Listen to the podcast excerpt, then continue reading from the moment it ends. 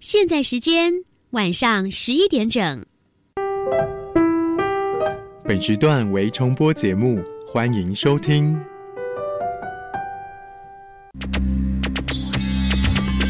Hey guys, this is National Education Radio。欢迎收听端端主持《青春创学院》。嘿，你对科技的未来想象都来自哪呢？看科幻影片啊。那科技可以影响你什么？带来生活便利啊。那可以为你自己创造什么？我想造一个自动弹出我心情的乐器。日常小念头，未来有看头。你的突发灵感可不是做梦，而是可以完成的梦想。马上来加入今晚的青春创学院。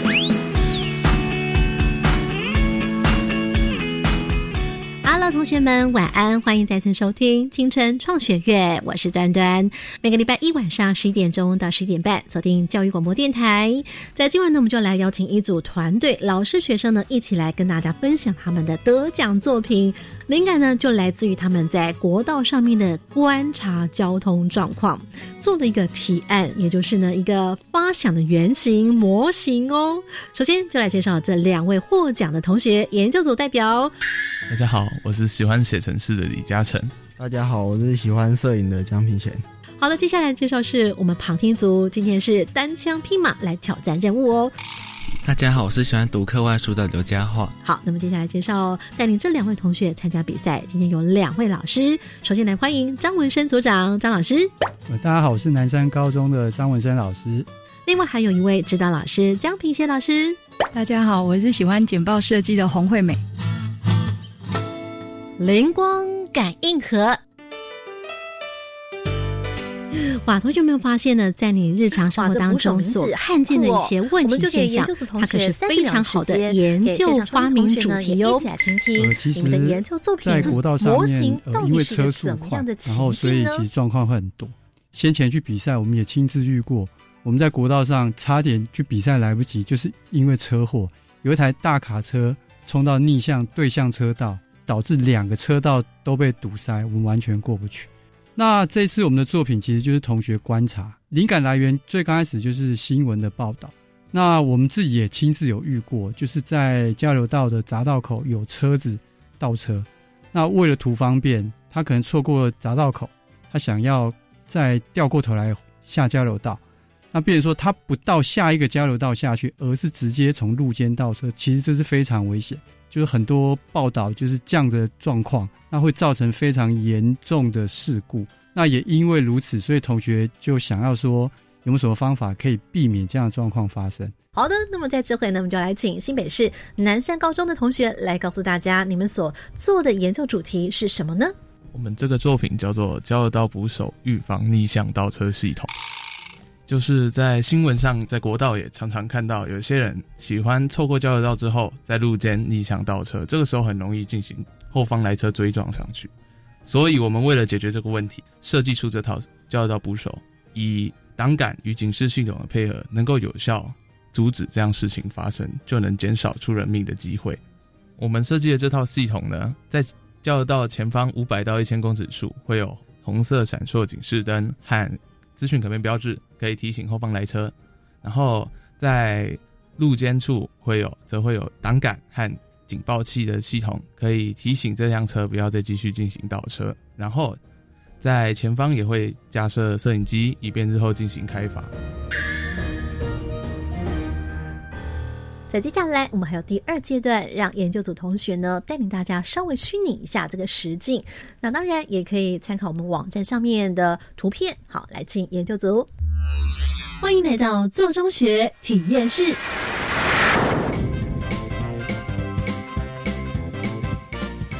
当台车辆错过交流道的时候，他可能为了贪图方便，就开到路肩的地方，然后开始进行倒车的动作。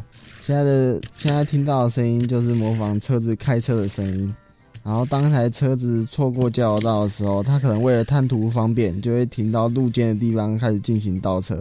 而这时候，我们的红外线感应器就会感测到车辆倒车，然后此时当赶快放下，然后发出像这样的警示声，警告。驾驶不要再倒车了，而交流道口前五百到一千公尺处的红蓝闪烁警示灯也开始闪烁，警告后方驾驶前方有车辆在倒车。而车辆前方会架设摄影机，此时就会进行拍照，以便日后的开罚。好的，那么经过刚刚的这个虚拟情境之后呢，我们要借由旁听的嘉话同学来看看你听到了什么，看到了什么。我原本以为交流套口前的五百公尺到一千公尺处那些可能是资讯提醒面板，那些可能就是做的不太显眼。那我刚好看到实际模型，之后它其实是一整排，然后那个指示灯也都会交换的这样闪烁。那我觉得这样可以很明确的提醒后方的来车驾驶，就是说前面有。事故的发生，嗯，你看这模型呢，显然是让一台车呢，如果倒车的话，好像全世界都会发现它做坏事哈。好，但是嘉华同学刚刚有特别提出来，有关于到底它是怎么样的做侦测呢？关于这个作品的原理跟概念呢，在待会我们就要来进行快问快答，来，就由两位老师来帮我们出题喽。节目现在这会呢，马上要来进行快问快答，三题闯关。看看你能过几关。首先有请洪老师。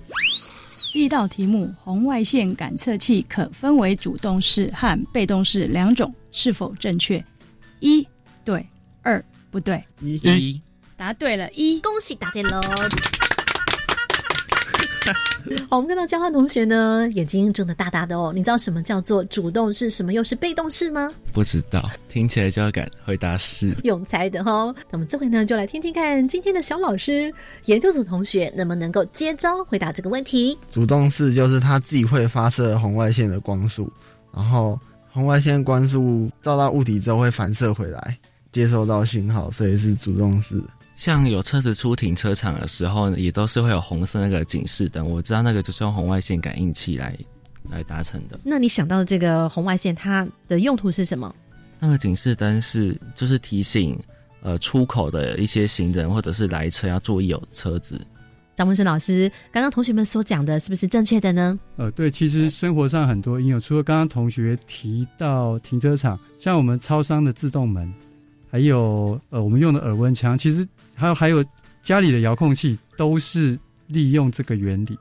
好，老师解说之后呢，我们再请同学们线上收听同学呢，再 bug 一下，回到刚刚前面端端姐姐所问到的，到底为什么会有主动式跟被动式的设计呢？我们再请主角把这个主动式、被动式完整的介绍一下。主动式的是它自己会发出红外线的讯号，然后照到物体之后，它会反射回来，然后再接收那个讯号。所以呢，主动式的红外线就是自己不断主动式的射出红外线。嗯，对。那接下来被动式的红外线呢？被动式的红外线感测器则不会发出红外线，而是直接接收物体反射过来的光或热，来进行那个感测的作用。嗯，因此它的差别就在于一个有发射出红外线，而另外一个没有，只有接收。所以被动式的红外线，它就是来感受人体的温度吗？对对对。比方说耳温枪。好，那么在接下来，我们就来前进到快问快答第二道题目。老师，请出题。呃，为何我们的肉眼可以看见红光，却无法看见红外线？A. 红外线的波长超出肉眼可见范围。B. 红外线的波长短于肉眼可看见范围。好，超出还是等于呢？一或者是二，请作答。一，答对了，耶，全部都答对喽。那嘉华同学，你来说说看，为什么你认为是红外线它波长超过可见范围呢？我记得那个波长好像好像是比一般的还要大，所以我们的肉眼会看不到。那红光的话，它好像没有多做琢磨。嗯，好，那么这是佳话同学他的印象说法。那我们的研究主角同学，你们应该有哎比较精准的说法，是因为你们有上过这方面的课程吗？因为我们的计算机概论有教，就是大概知道，可是那个详细的一些数据我们没有去背。不过你们还是要来负责说明一下，那为什么红橙黄绿蓝靛紫我们可以看到，就是因为它是可见光吗？它的波长在肉眼可视的范围内，嗯，好啦，虽然这个同学刚刚讲起来有点无辜，没有真的了解原理，但是张文生老师在一旁现在呢频频的点头，认为解释的有道理哦。对，就是这个答案。来，老师来讲一下，到底应该怎么样解释才是最精准正确的呢？好，一般我们肉眼可见的光域是从四百到七百纳米，但是红外线是在七百六到一毫米之间，所以它波长比可见光长。所以我们看不到。嗯，了解。但我们还是要稍微再八卦一下，刚刚前面端端姐姐所提出的这个问题：为什么红橙黄绿蓝靛紫我们就可以看到呢？这个再请老师给予一个最最最最正确的一个解释。呃，因为呃，它其实就在四百到七百纳米当中，这这是我们肉眼看得到的范围。那就像紫外线，它是低于四百，所以是看不到。所以就是红橙黄绿蓝靛紫高于红或低于紫，我们都看不到。嗯，了解啦。好，张文生老师呢给予了一个最正确的版本，希望前面同学呢刚刚说的比较模糊的地方，你有没有抓到最重要的、最正确的关键？那么在接下来，我们就要来前进到快问快答第三题。现在呢，同学们是同登同分哦。我们来看第三题，同学们的表现会是如何？好，下一题，请问下列何者是利用主动式红外线感测器的特性来制作的？一、厕所的感应式水龙头；二、耳温枪。一、厕所的感应式水龙头；二、耳温枪。一或者是二，请作答。一，好，答对了。耶，这次两组都又答对了。那么现在就来看看哪一组呢？要先来取得解释权。好，研究组同学要先来解释，请说。呃。因为厕所的水龙头是自己会发出红外线的色，红外线的光线，然后我们手到感，我们手去感应到之后反射回去，它才知道我们手在那边要洗手。好，刚我们是研究主角同学解释，那接下来我们的旁听江化同学，你也来解释看看。因为我们手去挡住它的光线之后，它会反射回去，它就知道哦有东西靠近，它就会出水。刚刚第二个选项是耳温枪，刚刚有讲过它是用被动式的红外线感应。那根据我们刚刚前面所讲的原理，为什么耳温枪就是被动式的呢？有关于耳温枪为什么是被动式感应呢？因为耳温枪它是接受人体的体温在进行感测的，感测的效果，它不是发射出光啊，发射出红外线然后再收接收回来。所以它是被动式的感测器。好，研究组主角同学们有没有解释正确呢？老师有同学回答都正确。对啦，好，都正确。三道题目呢，再次是同登同分。但终归，我们想在这单元里面，要让同学们了解，在主动式、被动式，在日常生活当中，同学们可以观察还有哪一些的应用呢？老师可以解释一下吗？呃，其实红外线的应用很广，除了感测之外，像我们家里的遥控器也是用红外线。也就是呃，像冷气机、电视，其实前面都有个小小的 LED 灯，当它按下去的时候，我们可以遥控电器。所以呃，红外线的应用比我们想象中的更广泛。但就是想请问一下张老师哦，就说一般同学可能想到红外线，都会像我们今天旁听同学一样，马上就会联想到警报器啦。那像这样子一个装置的话，它到底是属于主动式还是被动式的呢？呃，其实这两种都可以应用。若用于主动式的话，它可以去侦测有没有人经过。也就是说，哎，如果你现在是下班时间或保全呃警报开启的时间，当有人经过的时候，哎，它反射回来，知道有人经过，这可以警报。那它可以也可以应用说，呃，感测这个场域里面有没有温度改变。因为如果都下班，理论上没有人，应该环境温度在二十来度。可是如果有三十几度的人体的体温经过，它也是感应得到。也可以作为警报器。好，三道题目，快问快答。线上收听同学，你过了几关？在带我们要进步的来了解同学们的研究作品之前，你能够了解哦，原来他们的作品当中跟什么样的基本知识概念有关系？那刚刚同学们听到了之后，嘉华同学，你呃来想想看，同时我们也让线上收听同学动动脑想想，刚刚这三道题目，快问快答，你所联想到跟前面同学他们所介绍的他们研究的作品有些什么样的直接关联？比方说，刚我们前面一。是不断提到的红外线、主动、被动等等，这些到底有些什么样直接的关系？因为在路肩那一边呢，只要就是有车子可能去触动到红外线的感应器，然后后面挡杆就会有接收到这个讯息，然后就会把挡杆放下来。其实就是已经很相似的意思。耶，赞赞哦！好，那么经过三道题目快问快答，线上收听同学，你现在应该对于红外线主动式、被动式有一个先辈知识的概念了。那么，对于我们今天同学们研究主角他们所创作的这个主题发表的作品，交流到捕手，到底有些什么样直接的关系呢？来，我们就交给我们的研究主角。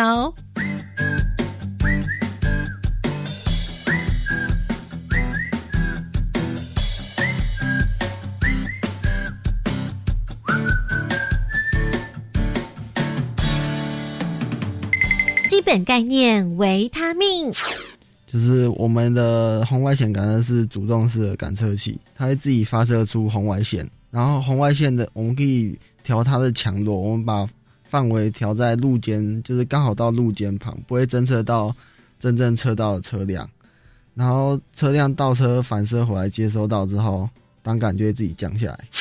好，刚刚是我们的主角同学的介绍，那接下来换个镜头，我们的旁听还有线上收听同学想一想，刚听了主角同学的介绍之后，你有些什么样的好奇问题呢？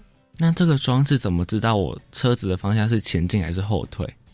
因为知道了车子是前进还是后退很重要，对不对？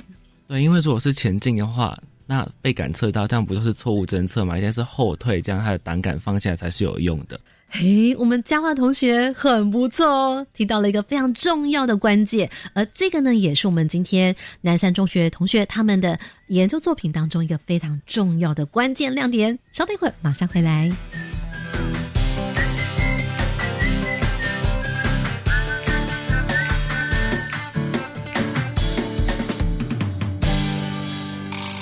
关键密码传送门。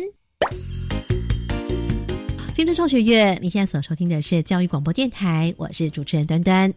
在今晚呢，端端特别来邀请到是一百零八年参与了全国高级中等学校商业与管理群，获得了专题及创意制作竞赛当中全国赛的佳作作品，来自是南山中学由张文生老师所率领的同学们。我们这回呢，就要来进入到关键亮点了。就我们会在挡杆前面放两个红外线感测器。然后这两个感测器是并排的吗？呃，对，是并排的。然后一个离挡杆比较近，一个离挡杆比较远。然后他们是主动式的红外线感测器。然后若将车辆先压到了比较近的红外线感测器，再压到比较远的，这就代表这辆车它正在往前行驶。这个时候挡杆就不会降下来。但它如果是先压到了比较远的红外线感测器，再压到了比较近的，这就代表这辆车正在进行倒车。然后这个时候倒车挡杆就会降下来，以防它继续倒车造成意外。好，所以根据刚刚同学们所讲的，我们应该有注意到这个装置当中有很多需要判别或者需要感测、侦测的部分，而同学们来使用来作为控制的指挥中心，就是运用了 Arduino，它是一个微处理器。那通过 Arduino，你可以根据你的需求装上不同的感测，然后写入程式来为你做各种不同的指挥控制。那我想线上收听同学，如果你对 Arduino 有所一点了解的话呢，应该就会很好奇。那么同学们他们这这组作品是用了 Arduino 来做什么样的事情呢？来，主角同学，我们用它写了一个整个系统的控制程式，它可以先，它可以从红外线感测出的结果，然后去判别它现在要做什么动作。像是如果红外线接收感测到了它是在倒车，那我就是马上进行档杆降下，然后警示灯亮起的动作。所以 Arduino 其实在这个。整整个系统里面扮演的是一个控制者的角色，所以他来发号的施令有哪些呢？他发号的施令就是蜂鸣器要不要响，然后警示灯要不要亮，然后资讯可变标志要不要显示出提醒的话给那个驾驶们，还有挡杆要不要降下，都是由他来指使的。那这个 Arduino 的控制，你们是因为这个作品才开始慢慢去学，还是本来就会的呢？嗯，这是这套作品要设计出来，所以才为了为了他去学的。可是同学，你不是本来就会写程式吗？我们写的其实不是这一块的，我们写的是另一块的 Basic 语言。所以 Arduino 来写入程式这个部分，对你来说是很简单，还是需要经过一段时间的努力练习？嗯，还蛮顺手的，就因为它都跟 Basic 语言的。运作其实是一样的，只是它的语法不一样。哪里不一样呢？你可不可以解释一下？假如我是我设定在 Basic 是 Dim，可是在 Arduino 可能就 INT 就解决了，就不用再去定它为什么变数之类的。所以你这样讲起来，意思是 Arduino 会有比较好用吗？跟你之前所会的系统比较起来，要看是在哪一个方面。因为 Basic 你可以用 Basic 写运算程式，但是你没办法用 Arduino 做，因为 Arduino 它只能两两到三个回旋，所以大规模的那种资料库系统就没办法用 Arduino 做。因为 Basic 它没办法控制到红外线感测器那一些，所以用 Arduino 是比较合适的。所以选择 Arduino 是因为取代了 Basic 它不能做到的什么？不能做的控制和感测的功能。所以终归还是 Arduino 它有很多的输出输入孔，可以这个连接感测器。对，没错。那端姐就很好奇了，你们学 Arduino 大概要学多久的时间？学不到。一天的时间就搞定了吧？就因为它只是语法的转换而已，加上本来就有一点程式的基础，所以就很容易就可以写出来啊。好，那应该也算是一个高手喽。同学们，你们可不可以分享一下使用 Arduino 有些什么样的心得？其实就是蛮有趣的，因为 Basic 其实没有写到说我可以控制现实中什么看得到的物体要做什么东西，但是我用 Arduino 就可以让像是蜂鸣器。我同学就用蜂鸣器写出了一首歌的那个亮的城市，什么样的城市？它蜂鸣器是发出声响嘛，然后他就用蜂鸣器用哆瑞咪发嗦谱出了一个一首歌，然后再让它运作，所以就蛮有趣的。但 Basic 就没办法写出这种。那你应该分享一下，到底怎么样可以成为一个使用 Arduino 的高手呢？就是可能要多多看一些人家网络上程式是怎么写的，然后大概想一下它的逻辑，它是怎么运作的。就大概可以写出来了，但是有没有在这过程当中也是非常重要的关键？金融老师来帮你们做一些指导，或者是给了你们什么样一个呃重要关键性的意见？有没有？嗯，可能就模型吧，毕竟就是要做出一个真正的作品来，也是。简单啊，作品要做好，也要吸引评审的注意。嗯，这模型就是刚刚现在收听同学，你们有听到哇？可以发出声音来，可以做一个现场虚拟的一个 demo，让这个评审老师可以更加了解你们的制作原理或者是概念。最难的其实就在要跟评审沟通吧？是吗？因为每个评审他的想法不一样，有一些有一些想的是要赚钱，但是有一些想的又是要怎么让他正常运作，为国家付出。所以你每个评审。每个人主观意识不一样的时候，你就要让它符合每个人的想法。但你们做这个模型的时候，应该有一个你们最重要的突破，有困难的地方会是在哪里？因为我们这套系统成本估算出来，如果全台湾都装的话，其实也不到一亿。然后有些评审都觉得说，如果这样的话不符，可能不符合那个成本吧，可能希望我们卖贵一点之类的。还有一些评审就是问说，这套系统装到国道上面到底合不合法，然后会不会有安全性的疑虑？这样。好，来这个讲到疑虑的问题，嗯，把麦克风呢来转给张文生老师，会不会有些提问其实也让你们有些不同的举一反三啦，或者是不同嗯角度的思考？呃，其实如果安装的话，可能就是要有配套的修法。对，也就是说，这样的装置确实就像评审说，哎，会不会造成危险？对，而且如果你新装这个装置，可能有人不知道，他可能因为慌张反而更横冲直撞。对他不知道那是什么，那变说可能也许透过修法、交通法规有改，让全民都知道的时候，这可以才可以付出应用。据端端姐了解呢，你们在这个制作过程当中碰到的技术问题，比方说，呃，要怎么样来解决多个红外线的感测器，他们可以来通知汽车的行进方向，这问题你们是怎么样的来解决呢？我是用一个变数，让它当前面，假设我我是一好了，就如果前面那个红外线感测器感测到的话，它就变成一，然后如果一是有的。符合，然后后面那个感测器又被感测到，那就代表他在倒车了。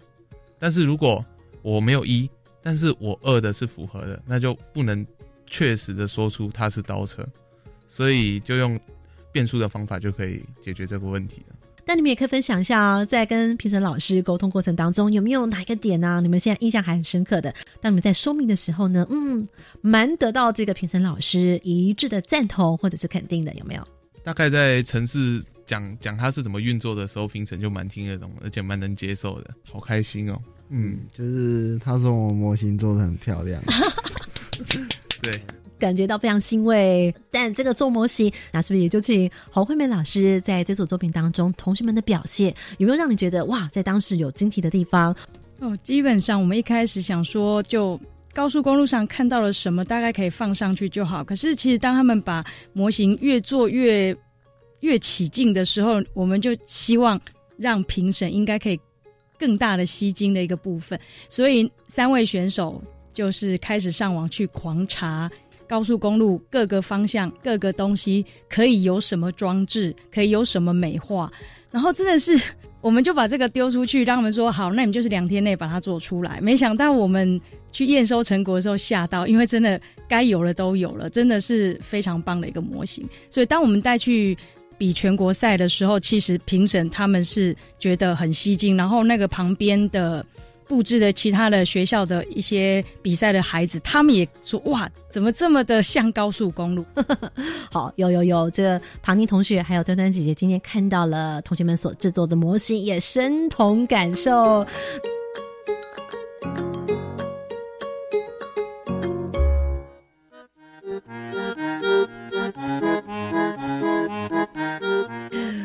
到这，在今晚呢，为同学们所来介绍是南山中学两位同学他们所参赛的作品《交流到捕手》。我们请同学们来分享，在整个制作过程当中，酸甜苦辣他们的点滴是如何呢？来听。大家好，我是喜欢写程式的李嘉诚。参加这次比赛做了这套作品之后，让我学到蛮多的，像是原本完全不知道的交通法规之类的，或者是国道上不能倒车，这大家也不知道，只是知道会出意外而已。然后还有就是 Arduino 要怎么使用，要怎么写，这也蛮有趣的。然后在制作过程中也学到了怎么团队合作，如何分工，效率可以变得更快，然后东西做得更好。在制作时也要发挥很多的想象力，要想象说我要怎么用一些看起来根本不像国道上的东西，做出一个可以表现出我就是高速公路的感觉。所以这些都是我在这次比赛中学到的东西。大家好，我是江品贤。就是从一开始我看到那则新闻，就是有一台车倒车导致后方大卡车追撞那个画面，让我印象很深刻，所以我才决定说我们来做这个主题。在设计的过程中，这个系统会有很多的问题，然后我们都要去解决这些问题，最后才做出就是最完美的作品。